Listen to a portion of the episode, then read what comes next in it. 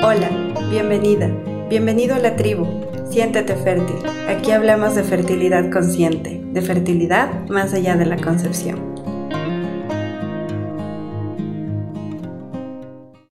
Hola, hola, bienvenidos nuevamente al canal de tribufertil.com, donde hablamos de fertilidad consciente, de fertilidad más allá de la concepción. Mi nombre es Tefi, soy la creadora de esta maravillosa tribu a la que espero que te unas en Instagram en arroba tribufertil y también en nuestro grupo privado de Facebook. Te dejo los enlaces aquí abajo. Y también, por supuesto, que puedas suscribirte y darle a la campanita aquí abajo en el canal de YouTube para que puedas estar pendiente de los nuevos videos que iremos subiendo. Y no te olvides que también estamos en Spotify con más de 26 episodios y aquí en YouTube con más de 33 videos. Regreso más o menos hace cuatro meses a grabar aquí en YouTube porque les cuento que estoy embarazada. Estoy justamente empezando mi cuarto mes, así que estoy muy contenta y muy pronto les voy a contar mi experiencia, el camino y todas las herramientas que me han servido y me han funcionado para poder lograr este embarazo. Y así que les eh, recuerdo que pueden suscribirse, como les decía antes, y darle a la campanita para estar pendientes a ese video y pueden ir explorando el canal para que puedan encontrar también mayor información. El día de hoy vamos a hablar de medicina funcional integrativa y justamente de cómo encontrar a través de esta maravillosa herramienta la armonía en la salud hormonal. Y para eso nos acompaña la doctora Valeria Paredes desde Ecuador. Te saludamos Valeria, ¿cómo estás? Buen día. Buen día, Steffi. Bien, ¿y tú qué tal? ¿Cómo va el tema del embarazo? Suele dar bastante sueño en este primer trimestre. Bueno, ya, ya pasando el primer trimestre. Sí, sin duda, muchas gracias por acompañarnos y sí, de hecho por eso no estuve grabando nada para el canal y haciendo mayor cosa en redes sociales porque realmente los tres primeros meses fueron de mucho cansancio, sueño y fatiga, pero bueno, ahorita ya retomando el proyecto, retomando esta maravillosa tribu, así que Sigan uniéndose, no se olviden de seguirnos en las redes y bueno, todos los enlaces tanto de Valeria como de Tribu Fértil van a estar aquí abajo para que nos puedan seguir, puedan seguir nuestro camino y cómo podemos ayudar. Em, como te comentaba, eh, eh, querida mujer que nos estás viendo el día de hoy o nos estás escuchando en Spotify, vamos a hablar de medicina funcional integrativa. Justamente pregunté en Instagram si las mujeres que tenían SOP, síndrome de ovario poliquístico o endometriosis o alguna otra condición de salud hormonal, menstrual o reproductiva, creían o consideran que se puede revertir esta, estas condiciones. Así que bueno, van a encontrar la respuesta seguramente escuchando todo el video y hasta el final. Quizás les puede sorprender muchísimo y justamente también voy a compartir un poco de mi, de mi historia y de mi camino con haber revertido el síndrome de ovario poliquístico. Y justamente invité a, Valeria porque me parece que es una persona que eh, calza muy bien para hablar de este tema. Eh, ella es médico general de la Universidad San Francisco de Quito y tiene muchas especialidades, entre esas de salud digestiva, salud hormonal femenina, medicina funcional, que es lo que vamos a hablar el día de hoy, y también herbalismo y naturopatía. Y es una mujer maravillosa que no se cansa de aprender y va a seguir más especialidades para poder seguir ayudando a mujeres y a sus pacientes en consulta. Para entrar ya en materia, querida Valeria, ¿puedes contarnos qué es la medicina funcional integrativa y cuál sería esta diferencia con la medicina alopática, con la medicina que todas y todos conocemos? Gracias, Steffi. Bueno, primeramente te agradezco a ustedes y a ti, pues, por permitirme hacer voz y sobre todo darme sus oídos para poder tener esta conversación entre chicas, por decirlo así, o personas menstruantes. Que bueno, el tema de medicina funcional. Realmente, medicina funcional es una nueva área que desde más o menos los 1990-91 eh, muchos médicos que de cierto modo revisivieron enfermedades o diagnósticos impactantes donde siendo aún médicos sus colegas les decían que pues de cierto modo las enfermedades que ellos padecían no iban a tener una respuesta completa y que iban a tener o una enfermedad progresiva que tal vez les iba a llevar a incapacidades o incluso la muerte hasta situaciones de salud donde tenían que tomar medicamentos de manera constante y sin embargo seguramente ellos con la conciencia siendo médicos se dieron cuenta que era como que impactante saber que ibas a tener una condición crónica y que incluso eso podía desgastarte, les impedía formar parte de un estilo de vida convencional donde ser médico es súper demandante, no tienes horarios de sueño, de comida, entonces al ser impactados con estas enfermedades, un grupo de ellos, como también muchos otros investigadores, porque en la raíz y el inicio de la medicina funcional tenemos incluso bioquímicos, químicos biólogos, no solo médicos, en donde el fin de la medicina funcional, que es más o menos como que siempre lo decía uno de mis profesores de la, eh, mientras estaba haciendo mi, mi mi registro y mi educación en medicina funcional es que no es algo diferente, sea, sigue siendo medicina, sí, eso es importante saber que sigue teniendo las mismas bases de medicina como tal. Lo que ha buscado la medicina funcional realmente es, como su nombre mismo lo dice, llevar a un estilo de integrativo, holístico, donde incluso muchos de los padres de la medicina funcional eh, tuvieron que buscar información en aquellas medicinas antiguas, ¿sí? El herbalismo, la homeopatía, la osteopatía, la medicina tradicional china y básicamente eh, recordar esas raíces y hacernos entender que nuestro cuerpo es un todo. Entonces, la medicina funcional realmente es una forma de practicar la medicina que funcione y permita que el cuerpo vuelva a funcionar de una manera correcta. ¿sí? Ese es la, eh, el objetivo de la medicina funcional, crear un ambiente, un estilo de práctica de medicina, tal forma que primero veamos al paciente como un todo, ¿sí? Ciertamente es verdad que es necesario las subespecialidades y, y, y todo el tema de buscar subtipos de que una experticia para cada área de la salud, porque los humanos somos extremadamente complejos, pero lamentablemente esas subdivisiones generaron que, ah, que nosotros empezamos a ver al paciente como un órgano, ¿no? y dejamos de verlo como un todo. Entonces, eso es lo que busca la medicina funcional, que cualquier practicante de medicina básicamente de si eres o médico general o, médico en su especialidad, tratemos de volver a, revisar esas bases que de cierto modo nos enseñan al inicio de la escuela de medicina, que es ver al paciente como todo, con sistemas, con integración y entender que por qué una enfermedad está dada, que no es solo por una malgresión o una disfuncionalidad de un órgano, sino realmente está eh, correlacionado desde los campos emocionales del paciente, eh, cómo convive con su entorno, consigo mismo, entonces también impacta mucho y nosotros nos fijamos mucho incluso en el estado de salud mental y priorizamos el bienestar emocional dentro de las como principales, eh, por decirlo así, skills o herramientas para buscar el beneficio del paciente. También revisamos al paciente como un todo porque empezamos a revisar su estilo de vida, eh, cómo tienes tu calidad del sueño, cómo manejas el estrés, te mueves o no te mueves, cuánta agua tomas, con qué frecuencia vas al baño, porque vemos al paciente como un todo. Entendemos que el padecimiento o una enfermedad de un órgano o de múltiples está correlacionado obviamente porque todo en tu cuerpo está mal y básicamente desde tu área espiritual, emocional y tu carne como tal, ¿no? Ahí se habla bastante del tema de muchas de estas enfermedades que se dicen que no se conocen causa alguna y a veces uno se los toma como que solo es emocional. Y ahora a través de la medicina funcional se ha visto que sí, la parte emocional impacta incluso a distorsiones, hacer que órganos dejen de funcionar de manera correcta, por ejemplo, el estrés. O sea, impacta a distintas áreas de tu salud, obviamente. Y por último, nos fijamos obviamente ya en la parte eh, mínima, desde los genes hasta la parte ya macro, tu alimentación y todo este tema, cómo aportan a tu salud y qué es lo que están siendo las causas raíz, porque eso es lo que nosotros buscamos, hallar las causas raíz que alimentan lo que eh, vemos básicamente nosotros como pacientes y muchas veces incluso como médicos en la medicina eh,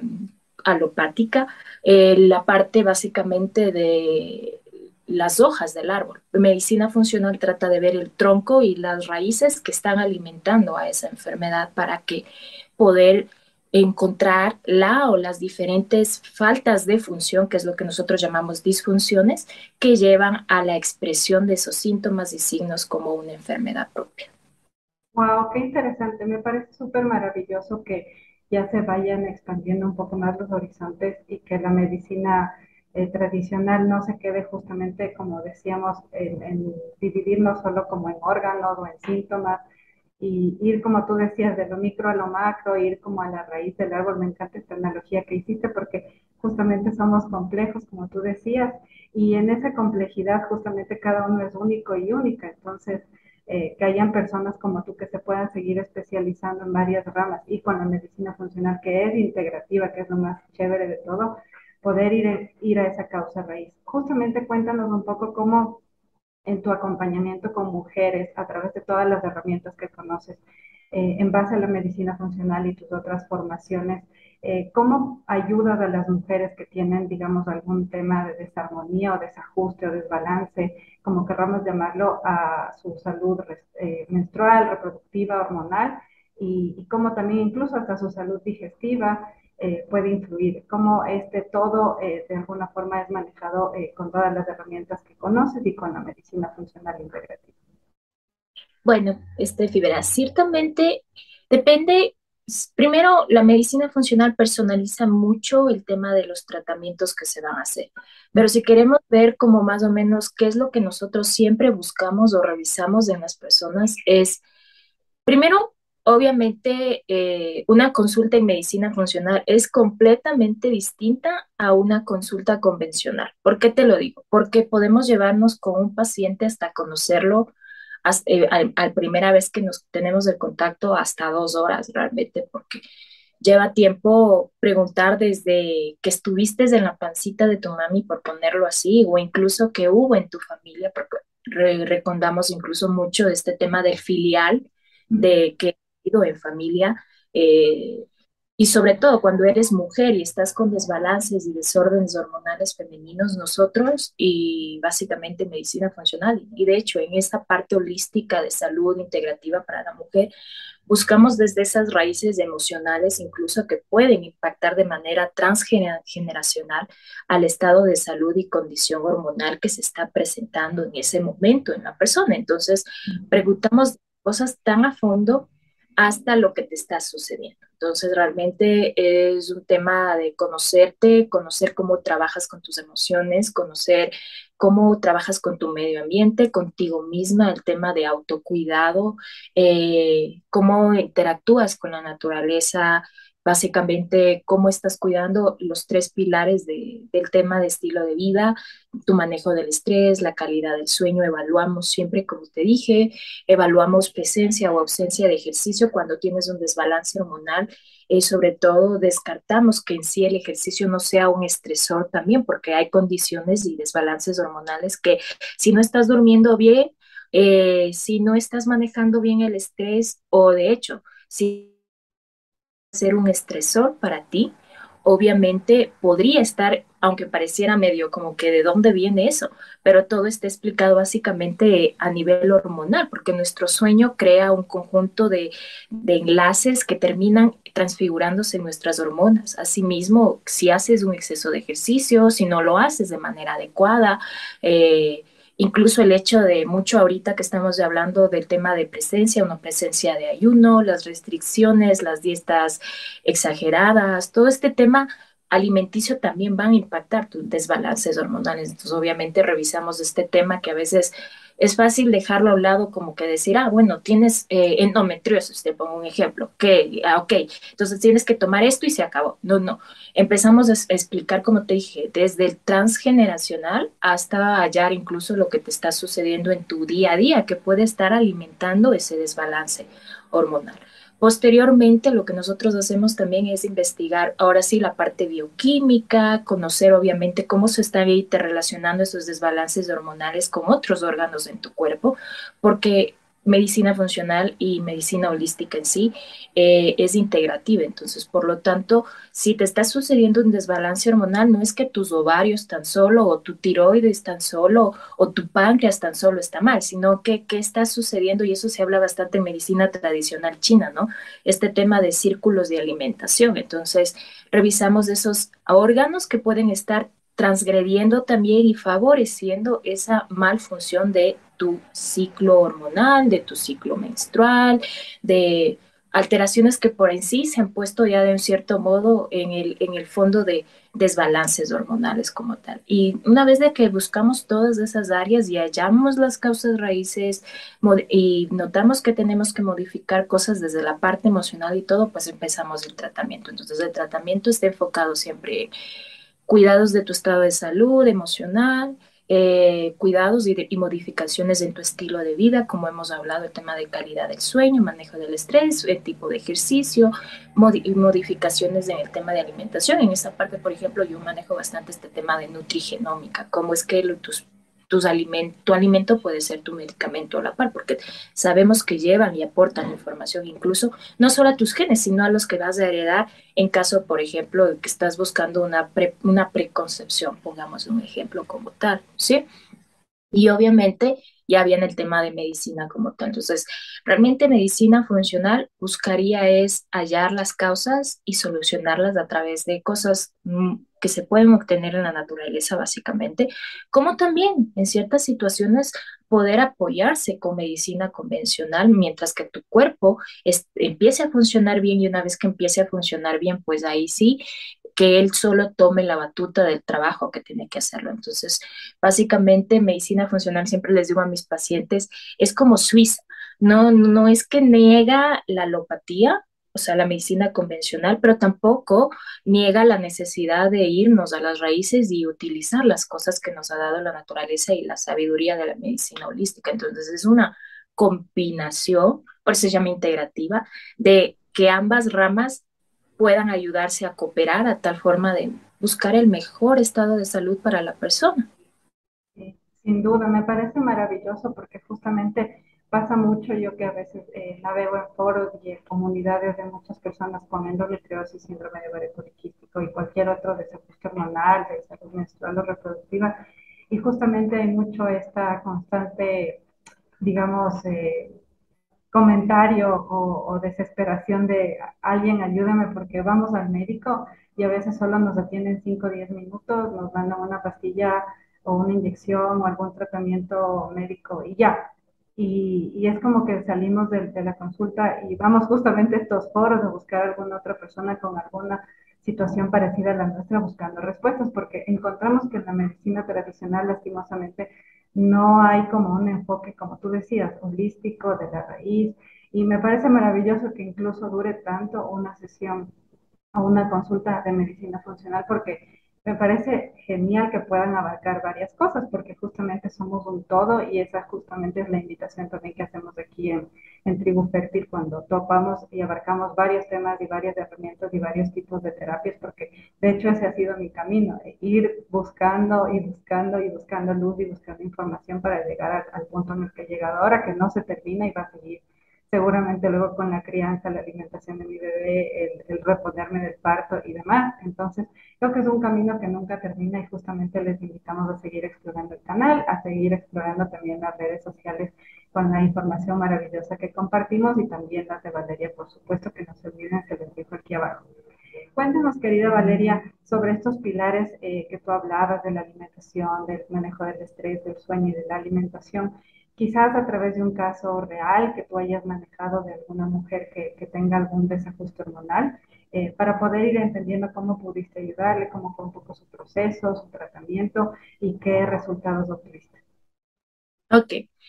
Uh, creo que me viene justo a la mente uno de los casos que de cierto modo lo que presentaba esta mujer era básicamente un tema de multitud de cosas y los distintos caminos que tuvimos que llevar hasta el embarazo de ellas, de cierto modo, eh, creo que va a graficar bastante. Eh, te pongo un caso, ella básicamente vino a mi consultorio con el hecho de haber, era primero una paciente súper como eh, informada, ¿sí? Porque eso es otra también de las cosas que destacan en medicina funcional, empoderamos al paciente. Entonces, de cierto modo, ella ya vino informada, había leído, recientemente había dejado eh, los anticonceptivos hormonales porque había leído que no le iban a solucionar el síndrome de ovario poliquístico que ella presentaba. Y obviamente venía con una historia como que creo casi todas hemos venido con este hecho de que dejas, luego rebota, dejas, luego rebota. Y en el caso de ella, ella quería dejarlos porque ya estaba buscando un embarazo, ¿sí? Obviamente. Entonces, eh, vino a mi consulta, me planteó el hecho de empezar a regular sus menstruaciones y me dijo quisiera posteriormente quedarme embarazada. Entonces, en todo ese camino, obviamente en ella descubrimos que no solo había un síndrome de ovario poliquístico, eh, en la búsqueda de las raíces notamos que las ausencias de ovulaciones de ella, porque ella era de las personas que realmente eh, la recaída que tenía era dejar el anticonceptivo y podía pasar tres, cuatro, cinco meses, seis meses sin menstruar, más que un acné o cosas así que de manera estética puede molestarte mucho, que de hecho eso tampoco invalida la necesidad de las personas, ¿no? Pero en ella era ese hecho de no poder menstruar y le habían dicho, oh, que siento, es que si tú dejas las anticonceptivas, tienes una ausencia ovulatoria completamente y tratar de buscar un embarazo te tocará realmente buscar un tema de estimulaciones ováricas y eso ella no quería, no quería un FIT, o sea, no quería tampoco un in vitro, quería empezar a reconocer básicamente su cuerpo. Entonces, en ese camino reconocimos básicamente que sí no llevaba una muy buena alimentación tenía una alimentación la típica que muchos tenemos, si no es hasta que lo conocemos, inflamatoria, eh, que mientras más rápido es mejor. Ella además tenía una gran carga de estrés porque trabajaba como eh, facultadora de salud emocional. ¿Sí? Y, o sea, no solo tenía el estrés propio de ella, sino que el estrés añadido de tener que cuidar las emociones de otras personas. Eh, en el tema del sueño, como era un trabajo muy demandante, no tenía una buena calidad del sueño, obviamente, y no, no se llevaba también con la naturaleza, porque como toda citadina casi no salía a ningún lado afuera ni nada de hecho. Eh, en el trasfondo transgeneracional de ella, básicamente reconocimos que las, una de las situaciones de por qué ella no podía ovular estaba en un hecho de una disrupción en el enlace, básicamente, de su sexualidad, porque había tenido un tema de un impacto desde muy niña a esto de no te toques tus genitales, no te no sé qué, entonces ella tenía como que esas raíces que, que quitan el shi o el, la, la, parte energética de la, la, la, la, feminidad como tal. Entonces ella tuvo que reconectar todo ello Cabe la pena recalcar que, como tú dices, al ser integrativa, siempre trabajo en equipo, entonces ella a la par tuvo que tener un apoyo emocional, a pesar de que ella era una facilitadora emocional, tuvo que buscar un apoyo emocional. Eh, trabajó bastante en el tema de activación de esa energía femenina con facultadoras de todo este tema transgeneracional y todo que trabaja en el tema emocional femenino. Sí, eh, conmigo y aparte con una eh, nutricionista funcional trabajamos bastante el tema de alimentación, porque además dentro de las raíces que descubrimos en ella, como te dije, no solo era un síndrome de ovario poliquístico, sino tenía una autoinmunidad escondida, tenía otro desbalance hormonal femenino escondido, entonces eso básicamente algo que yo siempre les digo a mis pacientes que tocan puerta de medicina funcional es Medicina funcional te enseña a reconectar con tu cuerpo, entonces reconexión demanda tiempo. Entonces, si eres de aquellas que estás buscando una solución de tres, cuatro meses, recuerda que tu ciclo menstrual en sí para formar un nuevo óvulo demora realmente tres meses en cultivarlo y empezar a verlo ya sea en un embarazo o en una, un sangrado menstrual. Entonces, en ella tomamos más o menos, sin mentirte, un tiempo bastante prudente. creo que fueron realmente eh, entre que ella podía, no podía y todo ese tema de coordinación. A los meses ella pudo quedarse embarazada. Sí, entonces Cubrimos todas esas áreas, tratamos todas las otras causas que ella ni siquiera tenía por entendido, porque ella dijo siempre, simplemente tengo síndrome de ovario poliquístico, pero resulta que es muy común que el síndrome de ovario poliquístico se adjunte a otros desbalances hormonales, problemas gastrointestinales. Oye, o sea, ella tenía un tema de sistema digestivo casi, casi nada bueno. Eh, un tema metabólico también no resuelto, porque obviamente el síndrome de ovario poliquístico es un desorden genético, metabólico, hormonal, y tenía otros desbalances de la inmunidad, como te dije, tuvo una autoinmunidad, en el caso de ella tuvimos una tiroiditis de Hashimoto que tuvimos que tratarla como tal, aunque no tenía un hipotiroidismo todavía, pero tuvimos que tratarla porque sabemos que esas son una de las causas de ausencia de ovulación. Y tratamos por al final una hiperprolactinemia, que es un exceso de prolactina. Entonces, el SOP no viene solo. Dichosa la que tiene solo un SOP, ¿sí? Porque, o sea, y además no hay un solo tipo de SOP, hay distintos tipos de SOP, además. Entonces, pero en caso de ella era un conjunto completo básicamente, y se logró un embarazo. Yendo más allá de una enfermedad tan conocida como síndrome de ovario poliquístico, y bueno, tú me cuentas si hay un poquito más de espacio también, no es una enfermedad como tal, pero otra de las raíces que yo trabajo bastante con mis pacientes es este tema de estigmatización de que a la mujer llegó a la menopausia.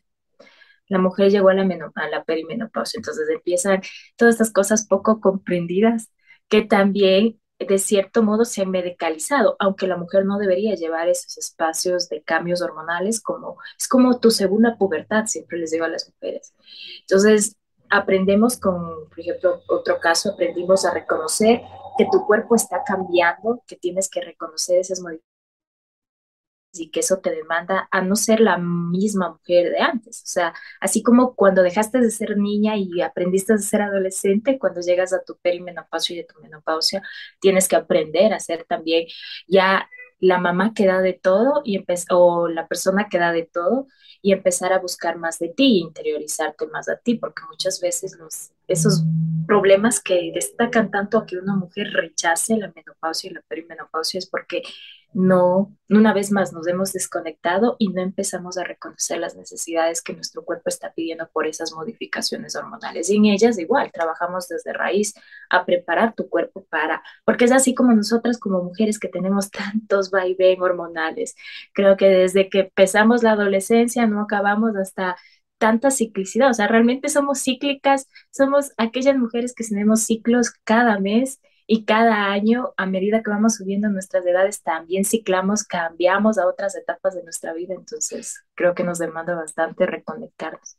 Sí, sin duda, me parece maravilloso y me quedo con, con esas palabras, con la reconexión, justamente con todos estos testimonios a través de empoderarnos y de informarnos, porque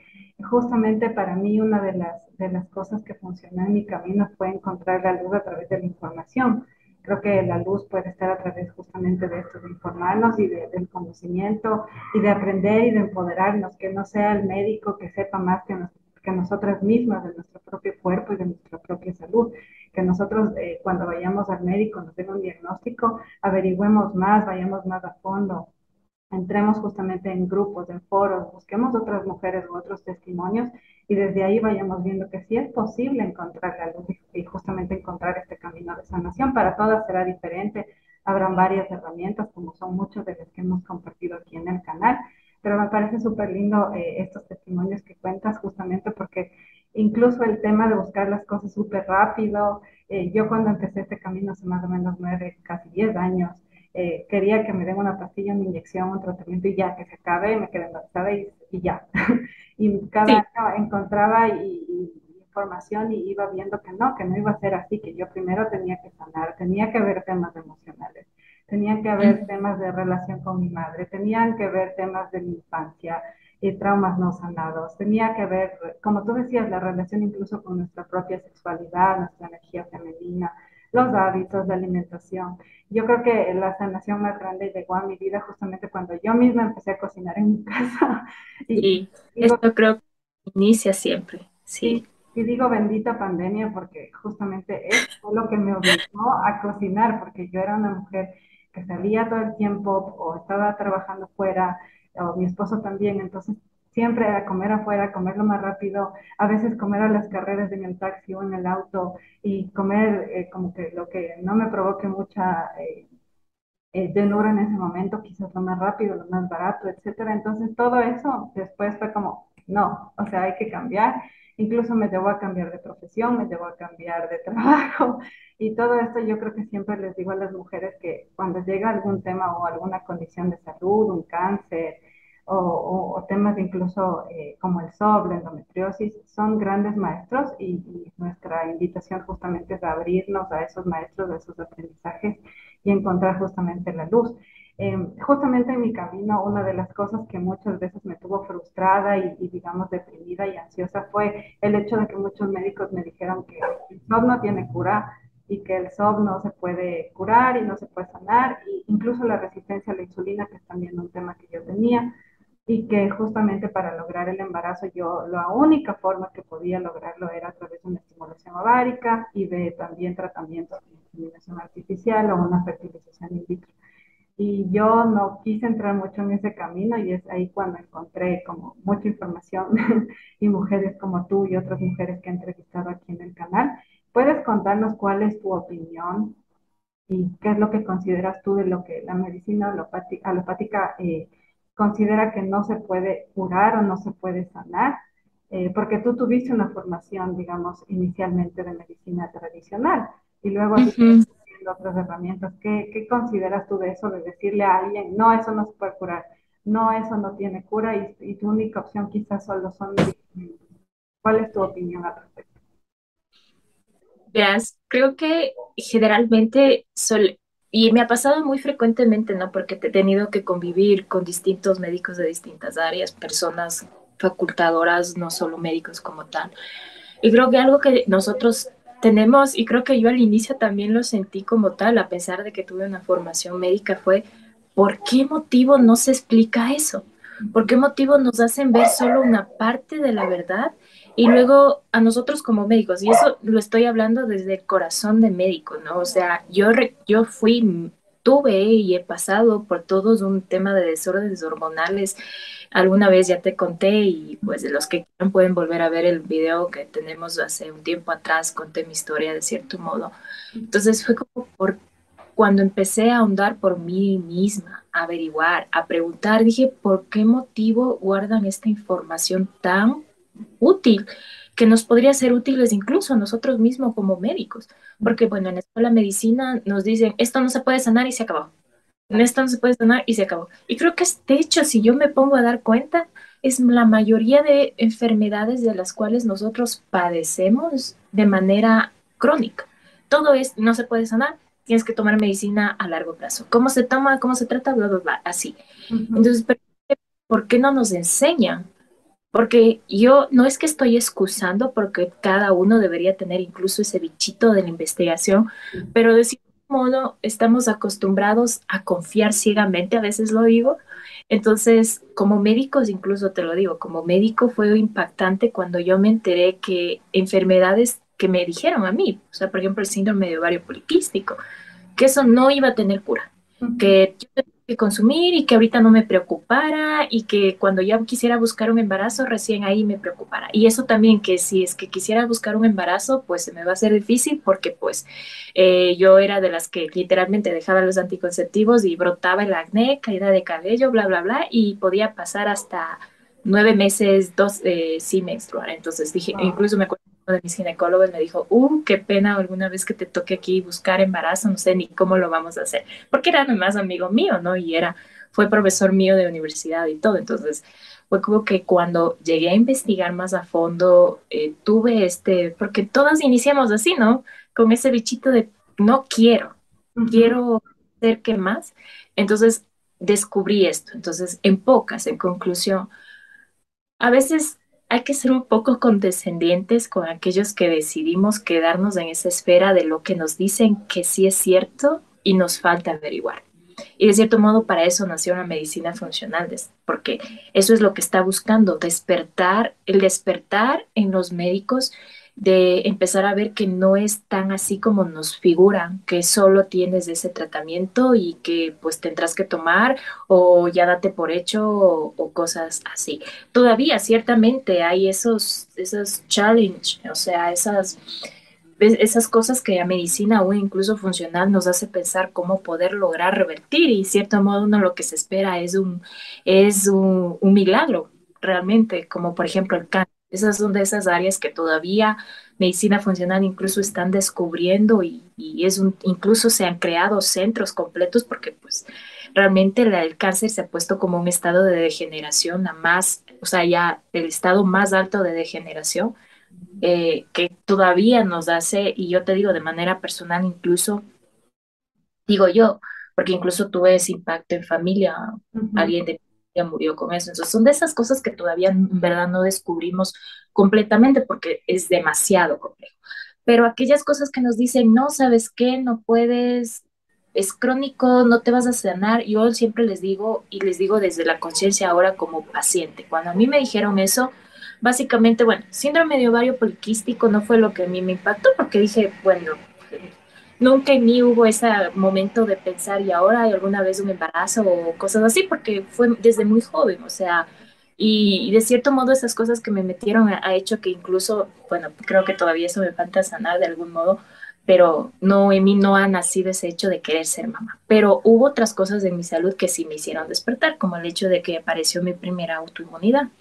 Entonces ahí fue cuando yo desperté y dije, a ver, ¿qué está pasando? No puede ser que yo siga mal y no quiero esto. Entonces empecé a investigar. Entonces sí, como tú dices y les dices a todos los que nos están escuchando o viendo por el canal de YouTube o escuchándonos por Spotify, es ese hecho de buscar con sabiduría primero, porque hay muchas cosas también, o sea, el Internet nos ha facilitado información excelente, pero también hay cosas que a veces ah, yo he podido ver incluso en mi consulta que en ese buscar las mujeres a veces quedan defraudadas y dicen, no, no, no, mejor me vuelvo a lo que estoy cómoda y a lo que es seguro y ya. Pero a veces falta, este, y, y, te digo, gracias a ti porque creas estos espacios donde uno puede hacerse voz y de una persona crear pero es ese hecho de por qué no nos dice, o sea, es empezar a investigar, empezar a hacer conciencia con uno mismo y ahí uno descubre que no es tan cierto, que no se puede tratar. O sea, condiciones como endometriosis, síndrome de ovario poliquístico, muchos de los desbalances hormonales, la misma resistencia a la insulina, de cierto modo ahora ya la ciencia sabe y ha llegado hasta tal punto que es verdad, tiene un factor genético de base que nos predispone. Pero recuerda, genético no es un marcado de sello de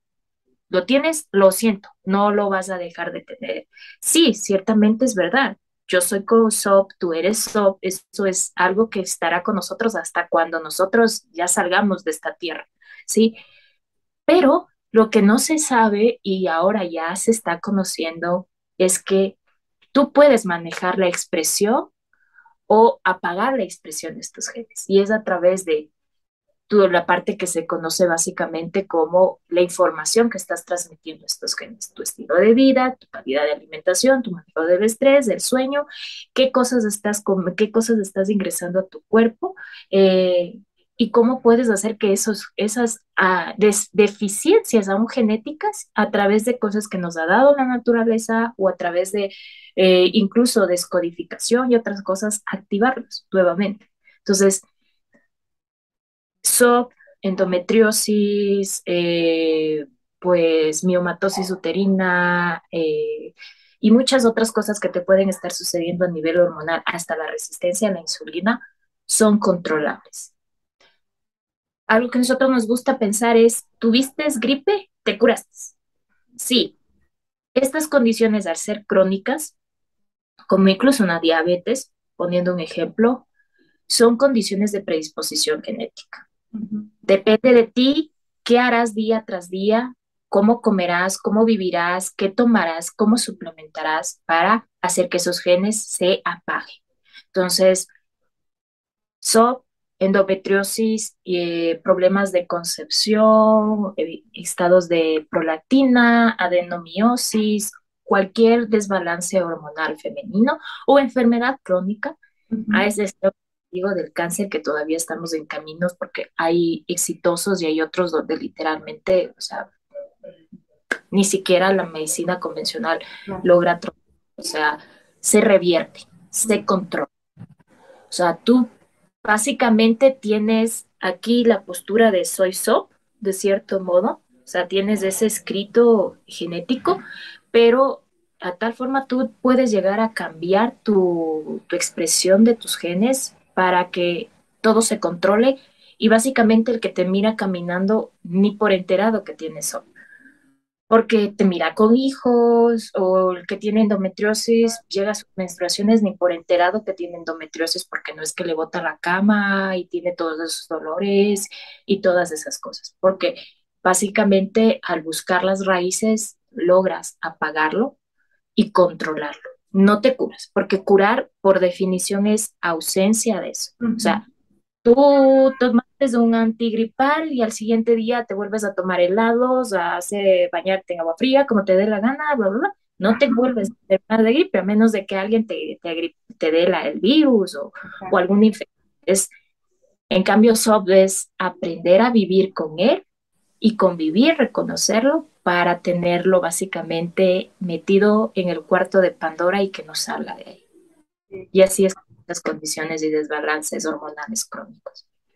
Sin duda, me quedo con esta palabra, el revertir, porque eh, justamente yo pensaba en algún momento de mi vida, si yo volviera a tener los mismos hábitos que tenía antes, si volviera a comer como comía antes, si volviera a tener el pésimo manejo de estrés y de emociones que, que tenía y no hubiera hecho todo el trabajo o, volviera, como decía, a todo este estilo de vida poco o nada saludable, seguramente el SOP volvería en cinco días. Y eso yo lo he visto con pacientes mías, o sea, han salido de consulta emocionadas, felices, ay, ay, ay, pero ya se quedaron embarazadas o ya empezaron a ser regulares y de pronto hubo alguna cosa que les impactó y volvieron a algo y luego regresan y dicen, pero yo creí que estaba curada. No. Estas cosas crónicas no se curan, o sea, no dejas de tenerlos. Siempre cuando dependerán qué haces, cómo lo alimentas en poco. Si tú dejas que se enciende esa llama, esa llama va a encenderse.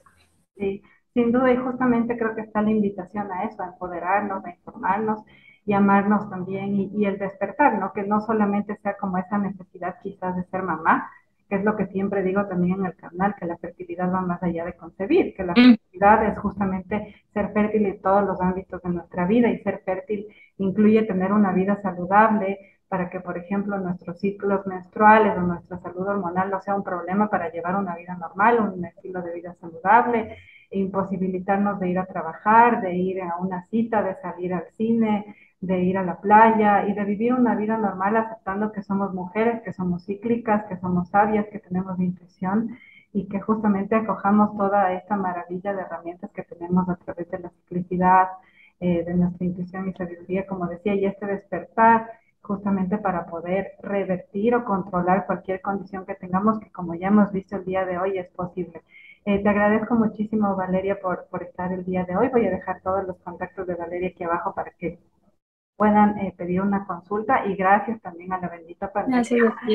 Hemos entendido que, que, puede ser teleconsulta, no importa en qué país del mundo estén, pueden, pueden consultar con Valeria, justamente que es una persona a la que ya entrevistamos también hace, hace casi un año y donde hablamos justamente de, de anticonceptivos y de si vale la pena o no tomarlos. Un poco nos contó justamente, como decía antes, de su historia personal y creo que muchas de las mujeres que están viendo este episodio donde hablamos de endometriosis, síndrome de ovario poliquístico y trastornos de salud hormonal, toman o, están tomando anticonceptivos o los piensan dejar. Así que ese, ese video también se los voy a dejar por aquí arriba para que se lo puedan ver, porque sin duda también va a aportar muchísima luz y muchísima información a su camino. Querida Valeria, ¿nos quieres dejar algún mensaje final justamente para todas las mujeres que te han escuchado el día de hoy? Eh, y están eh, encantados con la información que nos has compartido para que puedan contactarte.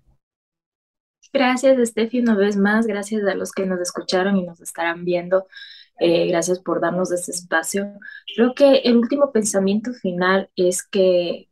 primero, no consideres a una enfermedad como una desgracia. Es una forma a veces de, como quieras decirlo, Dios del universo, la vida quiere enseñarte algo. Creo que eso de si tienes algo, aprovechalo y descúbrete una vez más, porque puede ser algo que te está abriendo la puerta y te puso en ese lugar correcto y en esa posición porque quiere hacer de ti una mejor mujer. Eh, básicamente es una enseñanza de vida. Y segundo, eh, trata siempre de ser sabia en las elecciones que tomas. Recuerda siempre escuchar tu voz, recuerda siempre escuchar a tu cuerpo, en sentirte cómoda y no tengas miedo de investigar y averiguar. Trata de, la información es poder, la educación te da elección y escoge lo que siempre va a ser mejor para ti y sobre todo recuerda que como, le dije como les dije anteriormente, tu cuerpo es sabio. Entonces, dales espacio para que con sabiduría él vuelva a su sanación, porque de cierto modo Dios o quien tú decidas pensar pero en mi caso Dios me permitió a mí personalmente reconocer que mi cuerpo tiene y fue creado para vivir una vida de salud, no mediocremente, por decirlo así. Entonces, descubre, eh, investiga, eh, apóyate con personas que obviamente tengan un tema de certificación, conocimiento, validación, que puedas encontrar un buen feedback de ellos y también eh, se sabe al escuchar que te hace cómoda y que no. Creo que eso es lo que podría transmitir como un pensamiento final, este. Gracias, qué lindo. Hablaste desde el corazón y creo que sin duda va a impactar y darle mucha luz a muchas de las mujeres que nos están viendo. Y también soy un testimonio de que justamente ese despertar, esa intuición, ese escuchar al cuerpo, escuchar nuestro poder interior, pues sin duda nos lleva al camino y al lugar donde es y que los tiempos de Dios, del universo, como queramos llamarlo, son perfectos. Y justamente muy pronto voy a compartirles toda mi historia de cómo logré el embarazo y han sido casi 10 años de camino y justamente pueden explorar todos los videos que hay en el canal y todos los episodios de Spotify porque mi camino está de alguna forma narrado justamente en todas las personas a las que yo he entrevistado, que muchos de ellos han sido mis terapeutas y los caminos que he explorado también han sido gracias incluso solo haber escuchado o haber entrevistado a alguien. Así que incluyo también a Valeria en este proceso maravilloso. Gracias. Y nada, les dejo con un abrazo fuerte de parte de mí y del bebé y les mando eh, un beso. Esto fue un episodio más de Tribu Fértil donde hablamos de fertilidad consciente, de fertilidad más allá de la concepción. Chao. that